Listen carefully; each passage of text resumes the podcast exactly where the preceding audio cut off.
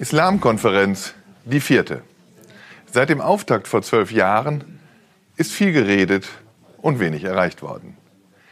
Viel zu lange hatten die Bundesregierung und die Länder auf den Dialog mit den Islamverbänden gesetzt, auf einen orthodoxen Islam, der zu großen Teilen aus dem Ausland finanziert wird. Allen voran die DITIB, deren Imame sich ihre Freitagspredigten von der türkischen Religionsbehörde schreiben lassen.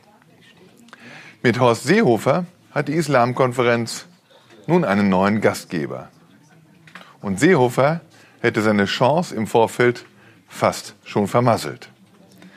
Wer die Migration als Mutter aller Probleme bezeichnet, wer der Bildzeitung erklärt, dass der Islam nicht zu Deutschland gehöre, der stellt seine Eignung als Integrationsminister selbst in Frage.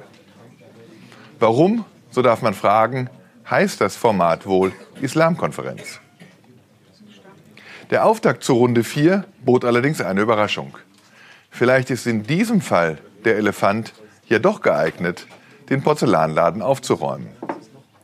Seehofer hat jedenfalls in seiner Eröffnungsrede entgegen seinem bisherigen AfD-Sprech die richtige Tonlage getroffen. Und er hat auch die richtigen Fragen gestellt.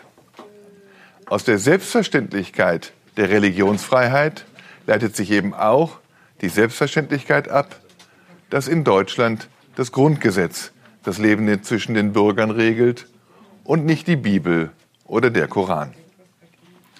Ob man das deutschen, europäischen oder einen verfassungstreuen Islam nennt, ist mir egal.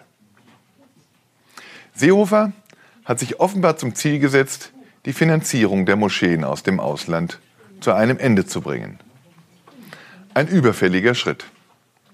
Die vorherigen Bundesregierungen haben viel zu lange zugeschaut, dass der Großteil der Moscheen aus der Türkei, aus Saudi-Arabien und auch aus dem Iran finanziert wurden. Wer das ändern will, muss endlich an unseren Schulen Islamunterricht in deutscher Sprache anbieten, muss an den Universitäten deutlich mehr islamwissenschaftliche Studiengänge einrichten. Auch die Erhebung einer Moscheesteuer parallel zur Kirchensteuer muss für die Zukunft kein Tabu sein. Muss kein Tabu sein, wenn sich die Islamverbände nachvollziehbar von Ankara, Riyadh und Teheran lösen. Nie zuvor standen die Chancen auf eine pragmatische Islampolitik so gut wie heute.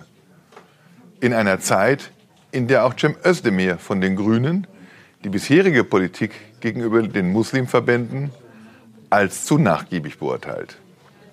Mein Ratschlag? Verfolgen Sie die Politik des Gebens und Nehmens konsequent weiter, Herr Seehofer.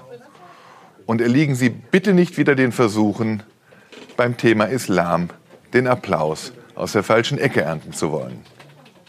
Das würde den Muslimverbänden nur wieder ermöglichen, sich dem überfälligen Bekenntnis zu unserer Religionsverfassung zu entziehen.